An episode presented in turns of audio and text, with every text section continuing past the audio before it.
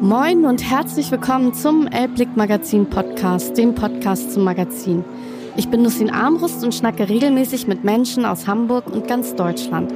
Diesmal zu Gast Sänger Phil Siemers, der uns verrät, wer Marleen ist. Denn so heißt sein neu erschienenes Album und am Ende dieses Podcasts gibt er sogar eine kleine Live-Einlage zum Besten. Ich freue mich, dass du heute da bist, lieber Phil. Herzlich willkommen. Ich freue mich auch hier zu sein. Vielen Dank für die Einladung. Ich war schon auf einem Konzert von dir. Ist das so? Ja, und zwar bei draußen im Grünen. Ah. Und da war das Wetter gar nicht so toll. Ähnlich wie heute. Aber die Leute sind irgendwie doch abgegangen. Und ich glaube, ich erinnere mich sogar, dass sie irgendwie im Regen getanzt haben. Und das fand ich schon irgendwie stark. Hättest du damit gerechnet? Nee, habe ich nicht. Und ich muss auch sagen, das war ein äh, einer der, ja, wie sagt man es jetzt geschickt? Also auf jeden Fall ein anstrengendes Konzert, ehrlich gesagt, zu spielen, weil es irgendwie, ähm, das Wetter war wirklich sehr bescheiden. Es hat dann während des Sets angefangen zu regnen und zwar auch ziemlich doll. Da mussten die Leute alle so äh, unter die Bäume flüchten. Und ähm, genau, zum Glück gab es ein paar mutige Menschen unter den ZuschauerInnen, die dann äh, gegen Ende dann einfach entschieden haben, im Regen zu tanzen und dem Wetter zu trotzen. Und das war auf jeden Fall dann ein richtig schöner Moment, den ich so auch überhaupt nicht hab kommen sehen, sondern ich dachte, das spielen wir jetzt so trostlos zu Ende hier das Ding und haken das ab. Aber dann war es noch richtig schön, weil ich glaube, so einen Moment hat man dann auch nicht so oft, ähm, dass die Leute sich dann wirklich äh, ja einfach in den Regen stellen. Es war ziemlich doll noch geregnet, also die waren wirklich sehr nass und einfach zu unserer Musik getanzt haben. Das war äh, schon ein sehr besonderer Moment, ja. Ja, und ich weiß auch, man darf da aus Sicherheitsgründen keine Regenschirme haben. Genau. Es gab nur Ponchos und manche haben auch auf die 1 Euro Ponchos verzichtet und das war natürlich schlecht, weil ähm, da war man ja völlig durchnässt. Mhm. Aber ich, es hat mich so begeistert, dass ich davon tatsächlich eine Instagram-Story gemacht habe, weil nämlich wirklich die Leute auf einmal wie so ein also ich weiß nicht, was los war, aber sie sind aufgesprungen von ihren Sitzplätzen und sind nach vorne gestürmt und dann hast du nur irgendwelche Menschen glücklich im Regen tanzend sehen. Und ich habe gedacht, wie hat er das jetzt gemacht? Und es hat mich schwer beeindruckt. Ja, mich auch. Ich, und ich weiß nicht, ob ich da überhaupt was mit zu tun hatte, dass das passiert ist. Also wir haben einfach gemacht, was wir gemacht haben. Und wie die, er immer macht, ne? Äh, genau, und irgendjemand äh, hat, glaube ich, einfach angefangen. Und dann vielleicht brannte es allen Anwesenden so ein bisschen äh, auf der Seele, dass man sich doch irgendwie jetzt äh, aufrafft und dem Regen trotzt. Und eigentlich ja, die Musik fanden, glaube ich, alle gut. Natürlich. Oder zumindest die meisten. Ähm, und äh, das hat, glaube ich, nur eine Initialzündung gebraucht von irgendeiner mutigen Person. Ich weiß gar nicht, wie das passiert ist. Ich habe irgendwie einmal die Augen zu und dann wieder aufgemacht und manchmal standen da irgendwie die Leute genau vor uns im Regen. Und äh, no, habe hab ich mich sehr darüber gefreut, auf jeden Fall. Machst du denn beim singen die Augen zu, weil du das dann mehr fühlst? Oder ist das einfach nur so ein Moment oder war es einfach nur, weil es so geregnet hat und du einfach nicht so viel genau. Wasser im Auge haben wolltest? Ich habe weggeguckt. Ja. Nein, ich habe ähm, tatsächlich äh, oft auf der Bühne so Momente, dass ich entweder, weil ich mich irgendwie auf irgendwas konzentrieren muss, dann fällt es mir immer leichter, nicht auch noch mit den Augen irgendwas aufzunehmen, was ich auch verarbeite, sondern mich aufs Spielen oder Singen zu konzentrieren.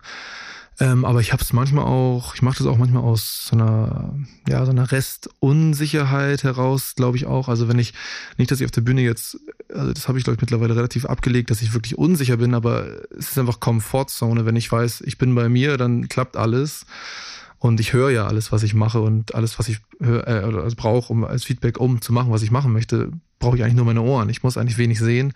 Nur das ist dann eher so diese Ebene mit dem Publikum. Und das war, wie gesagt, ähm, dann bis zu dem Zeitpunkt auch so, wie gesagt, so ein bisschen schwierig an dem Abend, weil das, es lenkt so ein bisschen ab, wenn man nicht wie gewohnt in, äh, also Menschen, die direkt vor einem stehen und einem direkt zeigen. Und ich musste immer genau hingucken, so, findet, findet, ja, die finden es, glaube ich, gut. Die sitzen noch, der hat irgendwie im Regen zu kämpfen. Und der hat und, mit dem rechten Fuß gezuckt. Genau. Und das ist so, es ist einfach ein bisschen eine merkwürdige, ähm, Situation gewesen. Mhm. Ähm, und ja, aber deswegen waren die Augen da einmal zu. Und ich, ich wollte damit beschreiben, dass es so schnell ging. Also ich habe wirklich dann vielleicht auch ein paar Sekunden die Augen zugehört, aber auf einmal war alles voll. Und das letzte Mal, als ich geguckt habe, war es irgendwie äh, noch, standen sie alle noch unter den Bäumen und haben sich vor dem Regen geschützt. Ja, ich stand ja auch vor dem, äh, unter dem Baum, der da ist, aber ich habe die Wolken schon gesehen und ich habe ganz schnell meine Regenhose angezogen, weil ich wusste, gleich geht's ab. Und ich war wirklich perfekt ausgerüstet im Gegensatz zu allen anderen mit Regenhose, Regencape. ähm, habe ich auch wieder dabei. Wir haben ja jetzt schon Herbst und ja. äh, müssen uns ja schon wieder wetterfest anziehen. Und ich glaube auch wirklich, was du vorhin gesagt hast, die Leute sind noch in einer, ich sag mal, Pandemie, Lahmheit, Trägheit oder ich weiß nicht, wie man es beschreiben kann. Ich merke es ja an mir selbst. Ich gehe einfach auch kaum noch gern weg. So. Mhm. Ja, ich glaube, es sind noch ein paar mehr Dinge, die da gerade mit reinspielen, aber ähm, ja, man, das merken wir alle. Also. Und du, wie ist es denn für dich überhaupt wieder auf einer Bühne zu stehen? Ich meine, wir haben ja Pohlmann hattest, du hast mir vorne erzählt, dass du den Podcast mit ihm gehört hast. Ja. Vielen Dank. Ähm, und er hat mir gesagt, es war tatsächlich erstmal wieder ein ungewohnter Moment, wieder auf der Bühne zu stehen. Mhm. Und ich glaube, das ging, ging jedem Künstler so. Ich meine, hast du dann wirklich vielleicht auch noch mal länger als ein paar Sekunden die Augen zugehabt, weil du dachtest, oh Gott, ja, also ich meine, wir haben zwischendurch ja immer mal wieder auch mal so Auftritts- und Konzertsituationen gehabt, auch 2020 sogar schon. Ich war, fällt mir gerade ein, witzigerweise wirklich mit Ingo, also mit Pohlmann, äh, auf seiner Jahr ein Jahr aus Tour von 19 in 20 ins 2020 rein war ich für fünf Termine oder so mit als äh, Gast und bin dann mal irgendwann am Abend auf die Bühne gehüpft und habe mit ihm einen Song von ihm gesungen. Ah, ähm, welchen? Anmina habe ich ja, ich habe ja Anmina mal von ihm äh, mit ihm zusammen auch in meiner Reihe auf einen Song gemacht. Und äh, danach haben wir uns ja so ein bisschen äh, ja also dabei kennengelernt und dann irgendwie seitdem haben wir hin und wieder mal Kontakt und haben auch zusammen auf der Bühne gestanden, was mich total freut. Ähm, und ich hoffe ihn auch. auf jeden Fall waren wir da noch unterwegs und alles war total toll und mein erstes Album sollte demnächst kommen und so. Und dann habe ich noch ein ausverkauftes Konzert mit der Soul Lounge, einer Hamburger Soulband hier in der Fabrik gespielt im Februar 2020. Eine Woche drauf kam dann mein erstes Album und eine Woche darauf war Lockdown. Und das heißt, also und von da bis heute ist das auch, ja, auch schon wieder viel passiert. Und wir haben dieses Jahr relativ viel gespielt wieder und auch letztes Jahr haben wir ein paar Sachen ähm, dann im Sommer machen können. Auch die Tour dann, die ewig verschoben wurde, nachgeholt, zumindest in Teilen. Und selbst 2020 hatten wir zwar keine Indoor-Sachen, aber äh, so ein paar Open-Air-Sachen, die dann zwischendurch im ersten Sommer in der Pandemie ja auch immer wieder mal gingen und dann wieder nicht mehr und so. Also aber ich muss sagen, das kann ich auf jeden Fall, genau wie ähm, Ingo das auch wahrscheinlich dann erlebt hat, ähm, dann so die ersten Male, nachdem so wochenlang gar nichts war, war es auf jeden Fall echt wieder ein bisschen wie, nicht ganz viel laufen lernen, aber schon so, ach ja, ich muss ja die ganze Zeit irgendwie hier mich darum kümmern, dass dieses Konzert funktioniert. Also dieses Senden ähm, was man ja irgendwie zwischendurch gar nicht musste oder nicht konnte oder was auch immer. Und viele haben es dann irgendwie digital gemacht. Das habe ich auch probiert, aber für mich nicht so entdeckt, ehrlich gesagt. Da immer irgendwelchen Livestreams dann irgendwie jeden Tag irgendwas äh, beim Laufen zu halten, das hat mich nach zwei, drei Mal probieren so ernüchtert, dass ich irgendwie auch da mich eher zurückgezogen habe weil eben dieses wirkliche in einem Raum, an einem Ort sein einfach nicht dasselbe. Es fehlt einfach und das ist dann einfach nicht dasselbe, ähm, finde ich. Ähm, also auf jeden Fall kann ich bestätigen, das war. Ähm, Hast du deine Songs vergessen? Schwierig. Also ich meine, ich guck mal, Songs ich vergessen. Naja, ich vergesse immer Texte. Ne? Also ich kann nicht singen, aber ich, äh, wenn ich dann manchmal mitsingen will oder so, dann denke ich so, Gott, wie ging der Text nochmal? aber das ähm, passierte ja wahrscheinlich bei deinen eigenen Liedern gar nicht so, oder? Weil man die ja selber so drauf hat. Aber ich frage mich dann, aber es gibt es halt, weil man ja, man muss ja irgendwie üben und seine Stimme trainieren und dann muss man vielleicht auch wieder spielen und das beides zusammen und entertainen. Das verlernt man doch vielleicht ein bisschen. Oder ist wie Fahrradfahren? Ja, also es sind also mehrere Sachen, die man dabei so ein bisschen verlernt, ähm, wenn man nicht regelmäßig auf der Bühne steht. Ähm, Songtexte vergesse ich immer mal wieder zwischendurch. Also auch wenn ich die eigentlich kann, sind sie manchmal nicht da. Und gerade wenn man auswendig singt, so, dann hat man ähm, die Sachen eigentlich immer irgendwo und wenn man da nicht, also ich habe das Gefühl, wenn ich da nicht drauf vertraue, dass die irgendwo im Kopf sind, brauche ich sowieso eigentlich etwas, wovon ich sie ablese. Also ich muss mich immer dahin trauen, zu denken, ja, die sind alle da und ich konnte sie gestern noch, also werde ich sie heute auch können.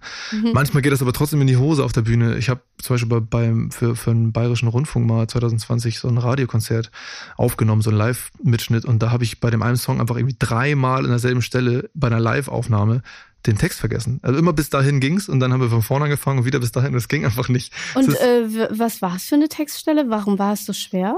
Keine also, Ahnung. Es war einfach. Ich glaube, Blockade. dann wurde der Druck immer höher, Ach, dass ja. es passieren, also klappen musste und dann ist es, es immer wieder passiert. Es ist einfach weg. Ne? Das habe ich aber wirklich selten oder eigentlich fast nie. Aber das war mhm. wirklich wie verhext. War aber am Ende auch.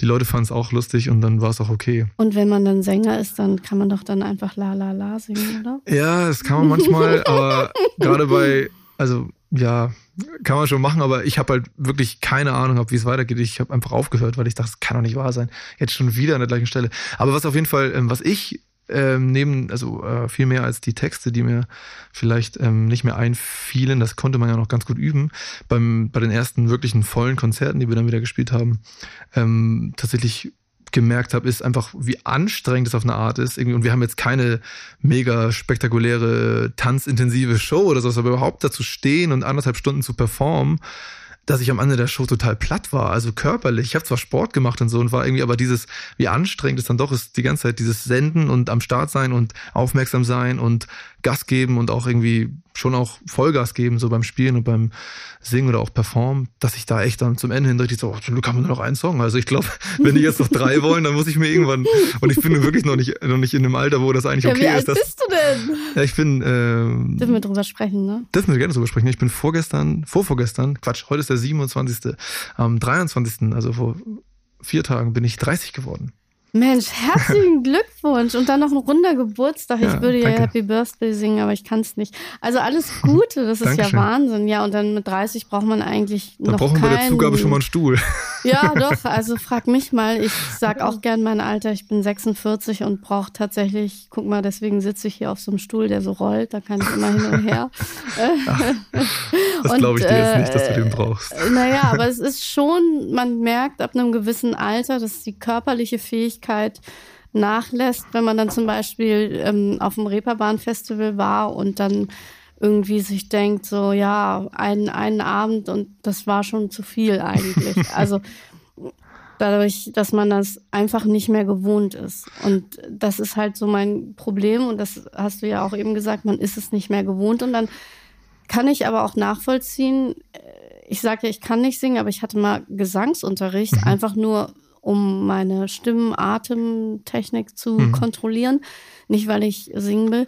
Aber ich fand es so anstrengend immer irgendwie. Ich glaube, ich habe da immer eine Stunde Gesangsunterricht gemacht. Grüße an Nathalie Tineo. Hm. Ähm, sie hat mir dann gezeigt, wie man singt. Und ich habe gedacht, ich bin so fertig, weil das kostet total Kraft irgendwie.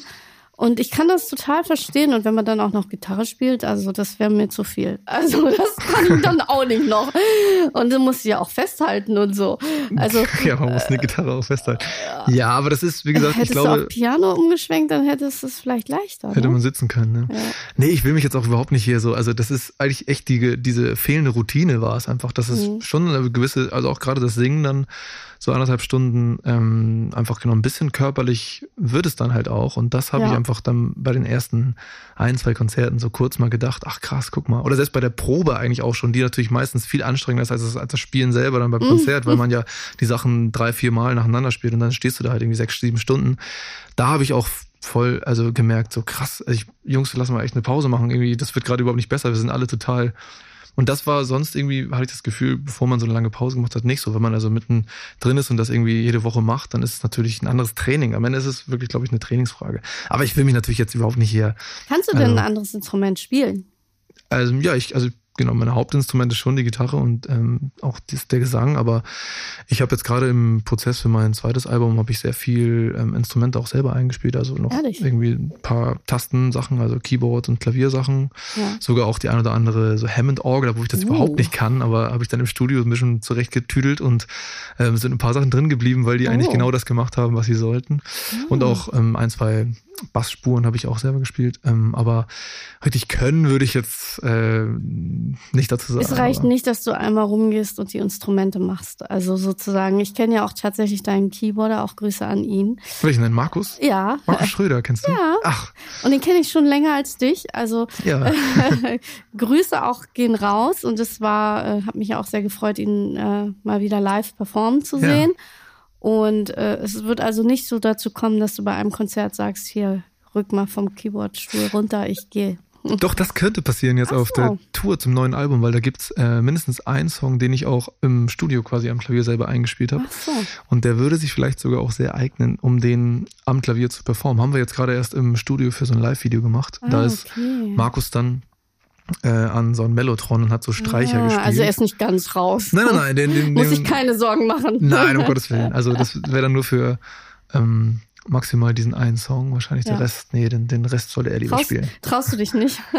Nein, ich meine, wenn, wenn man so jemanden dabei hat, dann macht es ja. keinen Sinn, dass ich mich da ransetze und da äh, die Sachen so drücke, wie ich sie drücke. Also das kann er, kann er um Welten besser. Und ich habe dann ja auch andere Sachen zu tun. Also ich bin ja dann auch irgendwie der Gitarrist der Band ja. und der Sänger und ähm, er kann dann die Piano und alles an Tastensachen machen. Ich hatte auch mal Schlagzeugunterricht. Vielleicht soll ich dann hinten am Schlagzeug sitzen. Nein, so schlecht bin ich, dass ich das nicht könnte.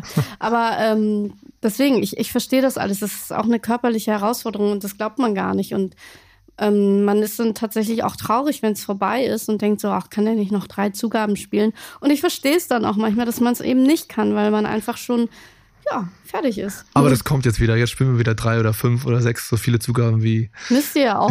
Neues dürfen. Album. Genau. Jetzt sind wir jetzt, also für die Tour werden wir auf jeden Fall äh, gut vorbereitet sein und wieder voll im Training sein. Da gibt es keine Ausreden. Wann ist denn jetzt die nächste, wann ist es denn in Hamburg? Weißt du das aus dem Kopf? Ja, na klar, weiß ich aus dem Kopf. Am 28. April spielen wir in Hamburg im Mojo Club. Also wer das jetzt äh, draußen verpasst hat und auch sicher und trocken sein will, der kommt dann ins Mojo. Und ich kann das jedem nur empfehlen, und zwar nicht, weil du jetzt hier sitzt, sondern ich hätte es generell empfohlen, weil ich deine Musik sehr schätze. Und deswegen habe ich dich natürlich auch eingeladen. ähm, und du dich auch mit Menschen umgibst, die ich alle schon aus meinem früheren Leben kenne. Sven Bünger und Ach, Sven Co. kennst du auch. Ja, schöne Grüße auch hier nochmal raus. ja. ähm, wirklich, es ist tatsächlich so, ich kenne tatsächlich ganz viele Menschen, mit denen du irgendwie zu tun hast. Und ich frage mich dann tatsächlich, wie du bist ja 2020 als Newcomer gehypt worden tatsächlich. Und wie hast du diese Menschen kennengelernt? Also ich kenne sie, weil ich früher mal im Musikbusiness war, aber mhm ich finde es halt heutzutage schwierig, weil viele machen Musik, viele machen YouTube und da muss man erstmal auf die richtigen Menschen kommen und man muss erstmal dahin kommen, die alle kennenzulernen und dann natürlich auch irgendwo sein Netzwerk aufbauen. Und du hast ja was ganz anderes vorher gemacht. Ähm, ja, also ich glaube, das ist dann wie so oft, ähm, lernt man eine Person kennen und dann fängt es an und dann lernt man die nächste kennen und dann baut sich so nach und nach so ein kleiner Kreis an Menschen auf, den man dann vielleicht Netzwerk nennt oder so. Und ähm, genau, also ich habe angefangen bei mir jetzt eigentlich dann in so einer Hamburger in so einem Hamburger Kollektiv, mit dem ich halt angefangen habe, ähm, Live-Musik zu machen, auch so Cover-Mucken, also so Gala-Sachen gespielt und so. Und da habe ich dann Markus irgendwann kennengelernt. Ähm, mit dem spiele ich jetzt auch schon echt ein paar Jährchen zusammen und mache Musik mit dem. Und darüber hat sich dann immer wieder was Neues ergeben. Und dann habe ich irgendwann auch Sven kennengelernt als ähm, Produzenten aus Hamburg, den ich natürlich auch aus der Ferne kannte, weil ich wusste, was er vorher so gemacht hat. Und ähm, das war aber alles noch während meines Studiums. Und dann habe ich aber am Ende des Studiums ähm, kannte ich Sven dann schon und wir haben auch schon drüber gesprochen, ob man dann vielleicht nicht mal alles auf die Karte setzt und mit den eigenen Songs versucht, äh, so die erste Platte auf den Weg zu bringen. Und das haben wir dann gemacht. Und das ist jetzt auch schon wieder, also seitdem ich Sven kenne, also fast fünf Jahre her. Ich weiß, und ich kann dir nämlich sagen, dass Sven Bünger mir damals erzählt hat, ich habe da so einen neuen Künstler, ganz junger Typ, richtig, richtig gut. Ach. Der heißt Phil. Und ähm, den möchte ich gerne irgendwie unter meine Fittiche nehmen und den möchte ich irgendwie supporten. Und ähm, ich habe dann gedacht, mh, hm, ja, also gut, aber wie wird es wohl sein? Und dann habe ich tatsächlich reingehört und war ganz fasziniert von deiner Stimme. Und ich frage mich dann, wann merkt man, dass man dieses Talent hat? Also du hast ja wirklich, man muss es vielleicht nochmal sagen, du hast Stadtplanung gemacht, du hast es, glaube ich, auch zu Ende studiert. Ja. Und ich meine, dann ist ja, äh, man, wenn man etwas anfängt, dann ist ja nicht sofort, sagt man sich, ach ja, jetzt gehe ich, werde ich Sänger. Nee, ich habe ja auch nicht nach dem Studium angefangen, Musik zu machen, sondern ich habe ja im Gegenteil, ich habe eigentlich seitdem ich 13 und 14 bin, irgendwie angefangen, Musik zu machen und dann viel gemacht, viele so erste Bands gehabt, wo ich viel gelernt habe und habe dann ja auch während des Studiums immer weiter Musik gemacht und auch davor schon und dachte auch davor mal, ich mache jetzt nur Musik, wollte auch irgendwie in Hamburg Jazz studieren, habe mich da aber irgendwie so ein bisschen vorgedrückt, mich da vorzubereiten und dann diesen akademischen Musikweg einzuschlagen, was glaube ich aus heutiger Sicht auch für mich der richtige Weg war. Aber dieses Studium dann in einer ganz anderen Welt irgendwie war ja eher so ein Umweg. Also ich bin eigentlich schon, seitdem ich die Musik für mich entdeckt habe, also als Teenager oder so, äh, eigentlich äh, schon auf diesem Weg unterwegs gewesen. Das waren dann so vier Jahre äh, abbiegen, vielleicht sowas wie so ein zweites Standbein mal so andeuten, aber am Ende ist es das auch nicht, weil ich jetzt ja nicht einfach von heute auf morgen sagen könnte, ich gehe jetzt da wieder zurück. Äh, und was heißt zurück? Ich war ja noch nie drin, ich habe ja nur studiert. Ja. habe ja nie wirklich damit äh, Geld verdient oder gearbeitet. Also. Haben deine Eltern dann irgendwann mal gesagt, Mensch, du singst ja fantastisch. Ach so, genau, das war die Frage. Ne? Ähm, ja. Nee, also die, nee, das haben sie nie gesagt. Hm. also die, die, die, die haben mich da mal unterstützt und äh, Die haben dich unterstützt immerhin und haben nicht gesagt, oh mein Gott, er will was mit Musik machen. nee, das haben sie auch nicht gesagt, aber ich habe, glaube ich, einfach sowieso schon äh, auch so ein, irgend so ein ja, so eine Einstellung von Sicherheitsbewusstsein oder so auch so ein bisschen einfach sehr vorgelebt bekommen und mitgekriegt. Ähm, Was sind deine Eltern denn? Also sind sie ähm, Beamte? Nee, äh, Beamte sind sie nicht, aber schon, äh, also kaufmännisch ist mein Vater tätig oder war, der ist mittlerweile in Rente und meine Mutter ähm, ist Arzthelferin. Aber können die irgendwie, wo, wo kommt es dann her? Ja, das ist eine gute Frage. In der Familie gibt es eigentlich niemanden, äh, oh. der wirklich mal Musik gemacht hat. Also ich glaube, also mein Vater ist auf jeden Fall Musik begeistert und meine Mutter irgendwie auch. Ähm, aber ich habe auf jeden Fall im, im, so ganz klassisch im Plattenschrank vom Papa irgendwie früher so die ersten Sachen entdeckt, die mich halt auch interessiert haben. Also Eric Clapton Sachen oder BB King oder so J.J. Cale, also so Blues Originale, die ich dann halt ähm, auch früh gehört habe, auch bevor ich eigentlich äh, selber angefangen habe, Musik zu machen. Ich glaube, und dann haben sie mich umso mehr geprägt, weil ich dann mich erinnert habe, ach guck mal hier, das ist doch wenn ich jetzt hier selber sitzen, so, das ist ja, da könnte ich auch mal sowas versuchen. Und da habe ich mhm. auch dieses Unplugged-Album zum Beispiel von Eric Clapton rauf und runter irgendwie geübt und nachgespielt und so und rausgehört und dabei viel gelernt. Aber um deine eigentliche Frage, wann ich das irgendwie entdeckt habe, dass ich überhaupt vielleicht äh, für irgendwas von diesem Zeug, was ich da heute mache, vielleicht eine Art von Talent habe, ähm, das hat sich einfach, äh, also äh, genau genommen hat mein damaliger Lehrer, also mein Gitarrenlehrer, das so aus mir rausgeholt. Also gerade das mit dem Singen, der hat mir irgendwie so Akkorde von Songs gezeigt, die ich dann ähm, nachgespielt habe. Und dann irgendwie nach ein paar Stunden auch gefragt, hättest du den Bock auch dazu zu singen?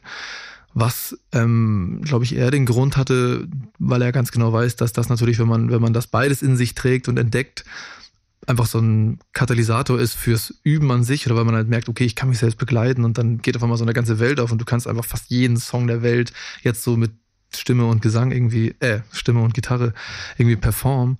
Ähm, und der hat das einfach eigentlich dann so auf gut Glück, vermute ich mal, vielleicht hat er das auch irgendwie geahnt, weiß ich nicht, äh, mich gefragt und ich sag so, keine Ahnung, aber ich kann es mal probieren. Und dann ging das irgendwie relativ schnell, dass er meinte, ja, also ich glaube, das könntest du ruhig mal äh, verfolgen. So. Machen.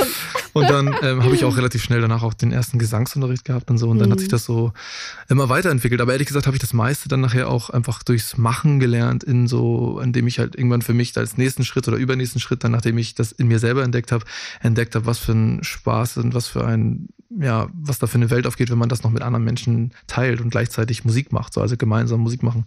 Und da ist dann irgendwo bei mir irgendwann irgendwas äh, entfacht worden, ein, eine Flamme, ähm, die bis heute zum Glück irgendwie immer doller brennt, ja. Und das, ähm, du schreibst deine Texte und jetzt kommen wir tatsächlich zum neuen Album. Hast du die Texte mit Katharina Müller, heißt sie, glaube ich, geschrieben. Ähm, schreibst du dann deine Texte auch selbst oder mit ihr in Kombination? Und wenn du dann selber schreibst, ist es dann tatsächlich dann auch dein Output oder ist es da so ein, so ein Gemisch aus allem? Weil ich dann immer denke, wenn man eben singt und mit seinen Sachen nach draußen geht, ich weiß nicht, ob ich mich das immer so trauen würde, weil das ist ja schon intim irgendwo. Also letzteres muss man sich auf jeden Fall natürlich irgendwie fragen, so was, wie viel will ich von mir preisgeben so. Es gibt, glaube ich, auch viele Texte, die total berühren, die aber gar nicht so autobiografisch sind. Also jetzt gar nicht von mir, sondern auch von überhaupt, also von den Texten da draußen so. Ja, ja. Für mich ist es irgendwie, ähm, ich mache das schon sehr auch bei dieser Platte jetzt noch äh, bewusster als bei der ersten. Ähm, da sind schon sehr persönliche Sachen drin, die ich aber auch gerne teilen möchte jetzt irgendwie, weil ich auch gemerkt habe, dass es irgendwie für mich auf jeden Fall, aber ich glaube, zu dem, was ich grundsätzlich so versuche nach außen äh, zu präsentieren von mir, dass es einfach dazugehört. Also wenn ich jetzt nichts ja. von mir erzählen würde, dann würde das auch relativ schnell in sich zusammenbrechen, weil dann, äh, das ist halt das, warum die Leute, glaube ich, bisher auf den Zug aufgesprungen sind und das interessant finden. Und für mich ist es gleichzeitig auch kein Problem, über äh, die Themen, die ich jetzt in die Songs gepackt habe, auch zu sprechen oder zu singen.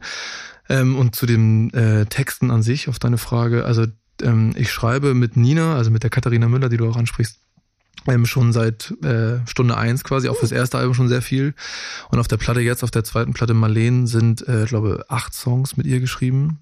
Und das ist dann mittlerweile einfach, ich sag's immer, wie so zwei äh, doppelte Rechenkapazität, wenn wir zu zweit irgendwo sitzen und wir schreiben einfach auch schon wie aus einem Guss. Also wir haben einfach so ein haben uns so viel übers, über die Themen, über die wir schreiben, dann irgendwie auch vorher schon unterhalten oder unterhalten uns währenddessen. Also ich meine, die Sessions sind ja oft so sehr Franzbrot, Franzbrötchenlastig und Kaffeelastig und dann hängt man ja auch irgendwie sechs, sieben Stunden da irgendwo ab und unterhält sich einfach toll und dann irgendwann findet man mal ein paar Zeilen und dann entweder geht's dann relativ schnell oder es braucht auch zwei, drei, vier, fünf Mal, dass man sich trifft oder keine Ahnung, das ist ja, oder man macht danach dann doch mal getrennt weiter oder so.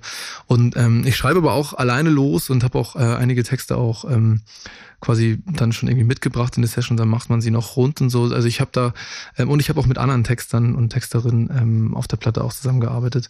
Ähm, und das ist für mich einfach äh, grundsätzlich äh, bisher einfach genau der richtige Weg, weil ich viel besser funktioniere, wenn ich mich austausche. Also so ein äh, und den, auch die Expertise natürlich reinhole von jemandem wie Nina, die einfach auch also eine Ideenmaschine einerseits ist, aber auch einfach ein guter Spiegel, gerade vielleicht auch weil sie eine Frau ist, dass man ähm, manchmal auch die die, die Blickwinkel, die ja immer noch sehr unterschiedlich sind auf die Welt oder auch die Wahrnehmung über sich selbst und mit der Gesellschaft und sowas, da manchmal einfach das total spannend ist. Da lerne ich auch ganz viel über mich und über ähm, sie oder über, ähm, über uns alle irgendwie, wenn man sich da auch wirklich dann immer im Detail gleich über irgendwelche Themen, die man vielleicht anspricht und wenn ich sie nicht mit ihr besprochen hätte, klingen sie vielleicht doch noch irgendwo nach, wonach ich gar nicht klingen will oder was ich gar nicht meine, weil ich selber noch nicht verstanden habe. Ich bin ja auch nur auf dem Weg, irgendwie äh, viele aktuelle Themen auch zu verinnerlichen und ähm, das genieße ich einfach sehr, diesen Austausch. Und am Ende werden die Texte einfach, also zumindest in meinem Fall, natürlich besser. Und das ist, glaube ich, dann einfach was Gutes. Und äh, im Fall von Nina und mir ist es einfach auch echt so, dass sie,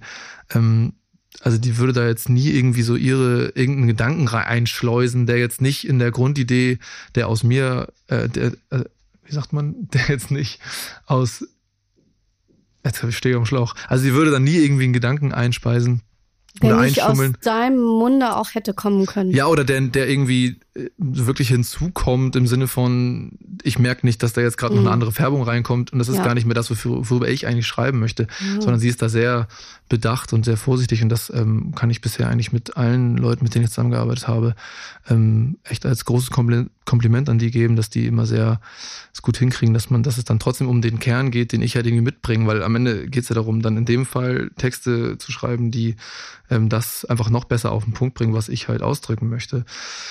Und ja, also, aber gleichzeitig es klingt es aber auch so, als wenn ihre Gedanken da keinen Platz drin haben. Das stimmt eigentlich auch nicht. Also vielleicht ist es manchmal eben auch, wenn es irgendwie ein größeres Thema ist, ähm, wo genau das auch gleich gebraucht wird, geht das natürlich auch. Also, ja. Wer ist denn nun Marleen? Marleen. Äh, mhm. Marleen ist, das haben äh, natürlich schon einige Menschen jetzt gefragt, ja. seitdem die Leute draußen ist. Die Antwortfrage, wer Marleen ist, ist eigentlich eher, dass Marleen für mich eher ein Bild ist dafür, dass wir alle Marleen sind.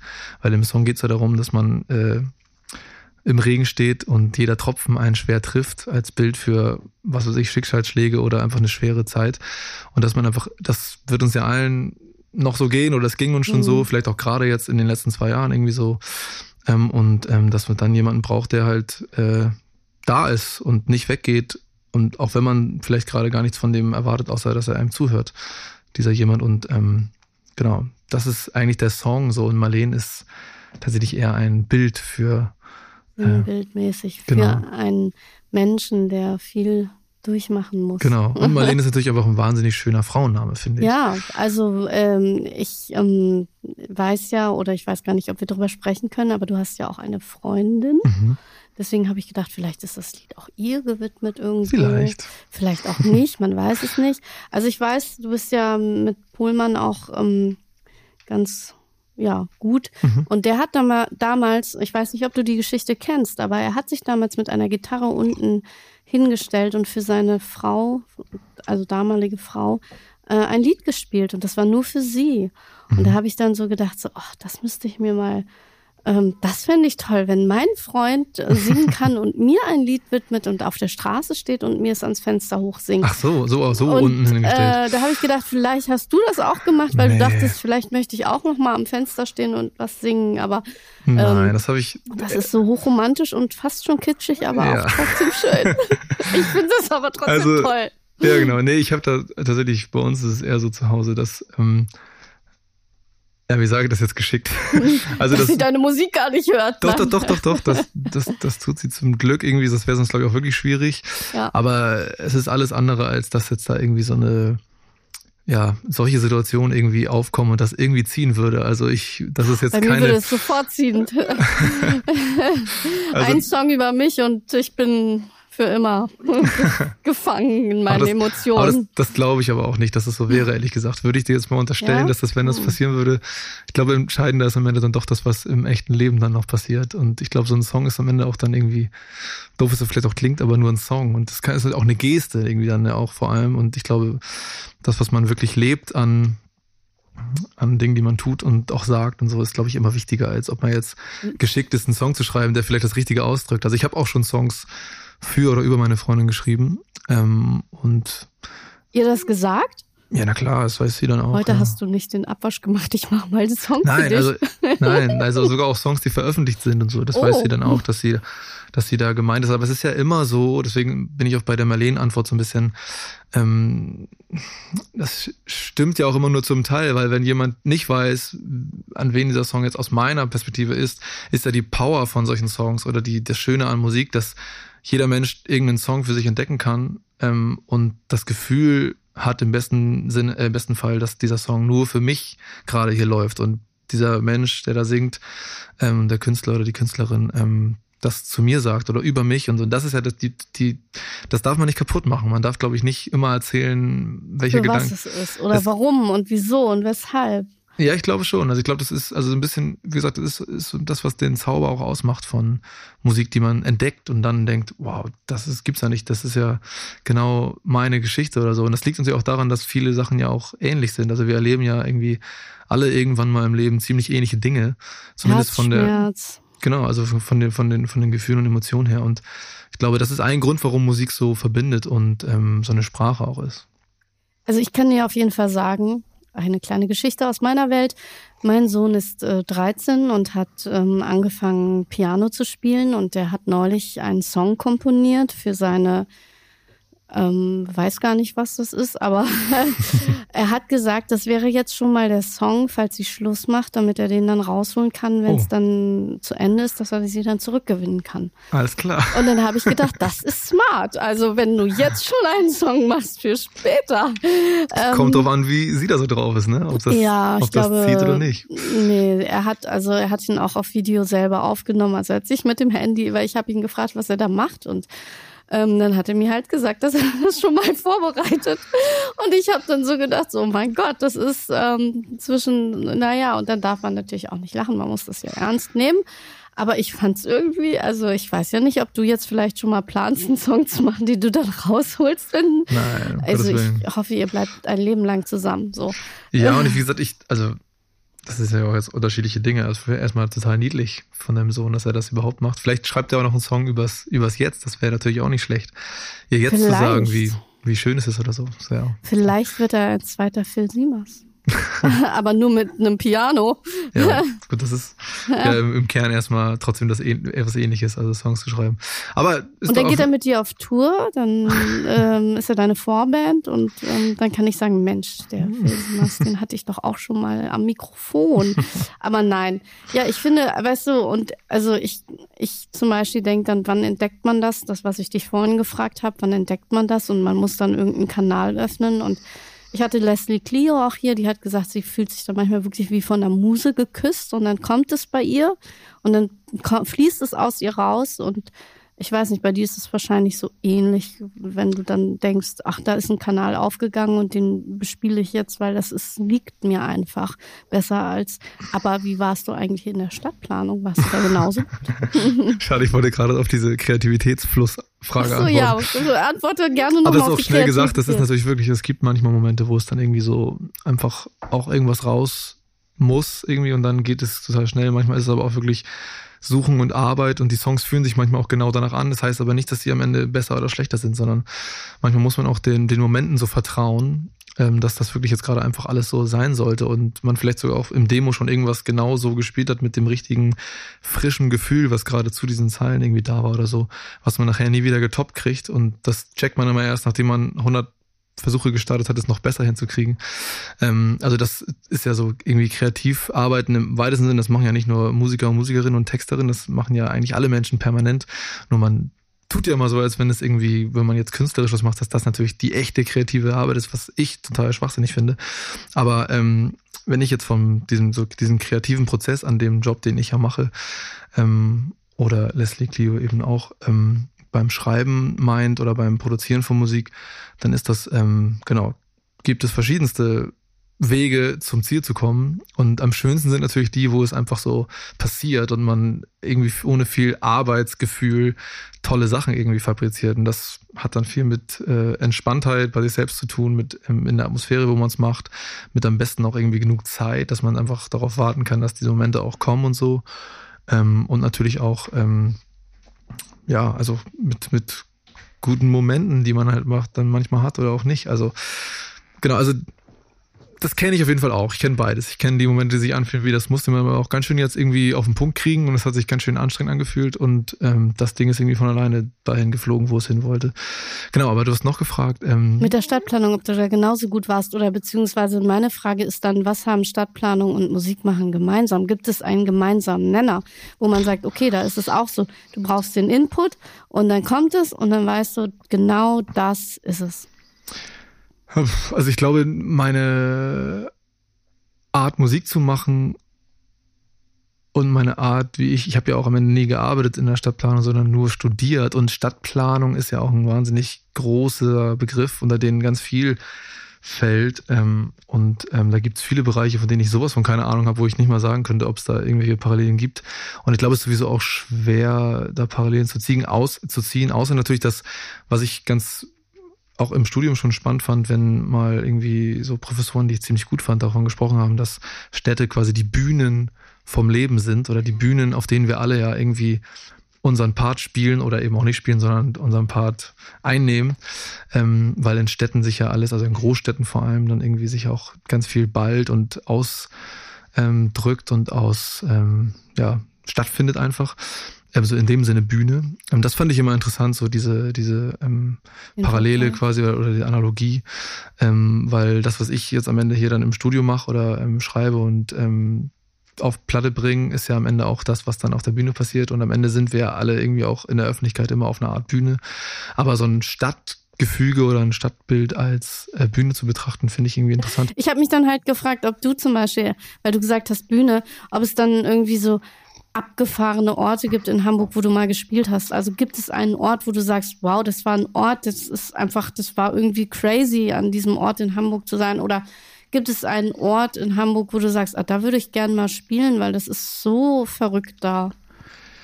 Puh, ähm, was? Zum Beispiel auf irgendwelchen Dächern.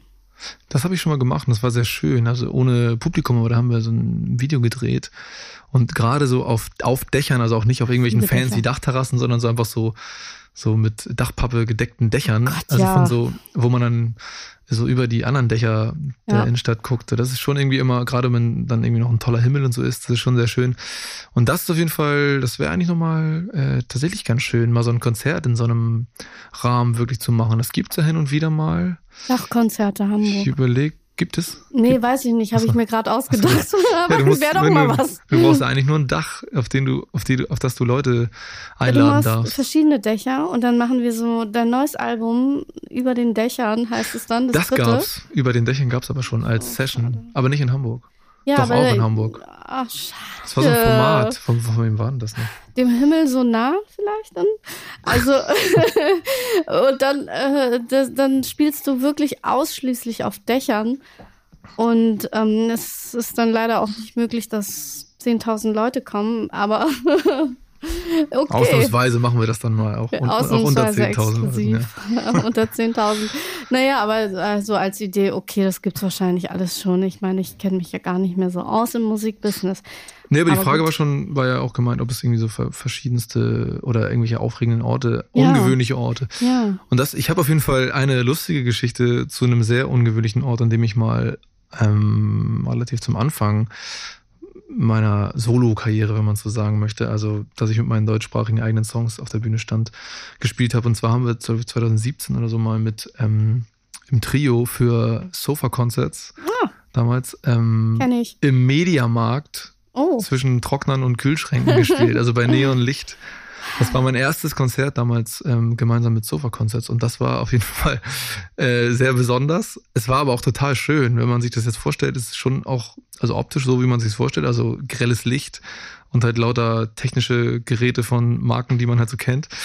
Ähm, und dann macht man inmitten einfach irgendwie, stellt man eine Anlage hin und macht Musik. Da waren auch irgendwie 60, 70 Leute da. Und ähm, das war total geil dann, weil es irgendwie so skurril war. Also das war irgendwie, glaube ich, dann vielleicht so ein Ort, wie du eigentlich auch meinst. Sowas gibt es natürlich draußen auch. Man kann ja auch, was weiß ich. Muss nicht immer Elbstrand sein. nee, ist sowieso nicht mein, mein Favorite Spot, ehrlich gesagt. Nein? Aber auch, auch schön, aber zum Musik machen wäre es mir da, glaube ich, meistens zwischen zu laut. Es fahren ja auch öfter mal so ein paar Schiffe lang. größere ne? Schiffe vorbei, die, Hm.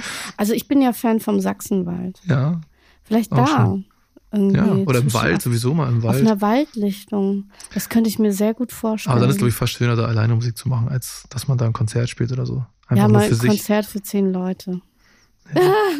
Ja, kannst du ja mal, Family and Friends. können wir ja mal organisieren. Ja, genau, nur für Elblick-Fans gibt es dann ein Lagerfeuerkonzert. Obwohl, darf man da Feuer machen? Naja, Mhm. sind alles so Fragen. Ja, es ist auch, ist auch ein Wald, da muss man ja auch äh, den, Aufpassen. genau, ein bisschen gucken, dass das auch Aber du gehst, wenn du dann, du sagst, gibt. Elbe ist nicht dein Favorite Spot, wo gehst du immer hin? An die Alster?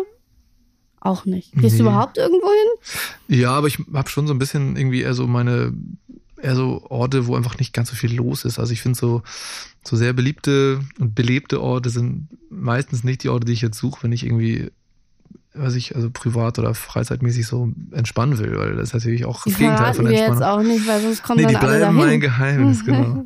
Nee, natürlich ist alles wahnsinnig. Also ich liebe diese Orte natürlich an Hamburg auch, aber ähm, würde ich jetzt selten, also Außenalster schon eher als Binnenalster natürlich, bisschen weitläufiger und auch ähm, ja, einfach interessanter, finde ich noch, aber und ich finde auch, finde auch den Elbstrand schön oder auch alles an der Elbe hoch.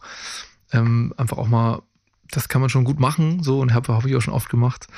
Ähm, zum Beispiel, ich bin ja manchmal im, im äh, Grannys Haus in Rissen, Mhm. also wirklich schon Weit draußen. genau eine Weile hoch eigentlich. Ähm, und da ähm, kann man auch ganz super von dem Studio, also es ist ein Studio, wo wir auch Teile für die Platte aufgenommen haben, da kann man auch ganz gut so zehn Minuten runter zur Elbe laufen und da ist halt niemand und das ist halt dann äh, sehr Okay. schön da. Für alle, die es wissen wollen, äh, fahrt nach Rissen und äh, guckt mal da ganz am abgelegenen Strand nach Phil Siemers, der dann da sitzt.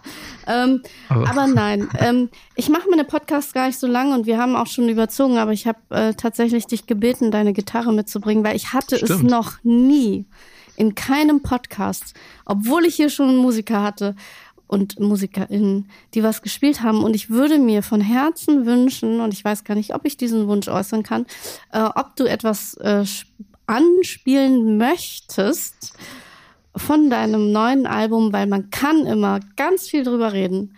Und am Ende ist es halt schwierig, weil man dann denkt, was macht der Junge eigentlich für Musik? Und ich dachte, vielleicht hast du irgendwas vorbereitet, was wir noch mal ganz kurz anspielen können, wo Ja, alle klar. sagen, so wie ich. Ja, der Song heißt Beim Lügen und ist eigentlich ein Feature mit der fantastischen Lina Marley auf meiner neuen Platte. Äh, die ist natürlich jetzt nicht hier, deswegen gibt's die Solo-Version äh, in Kurzfassung. Beim Lügen. Ich schweig dich an, wir schweigen lang, doch warum schweigen wir? Und was verschweigst du mir? Du suchst nach mir, ich such nach dir, doch was versuchen wir, wenn wir uns eh verlieren? Oh, alle Wege zu uns verlaufen im Sand, kein Vor, kein Zurück, die Hoffnung verbrannt erkennen uns nicht mehr, finden nicht mehr zusammen, weil man sich beim Lügen schlecht in die Augen sehen kann. Weil man sich beim Lügen schlecht in die Augen sehen kann.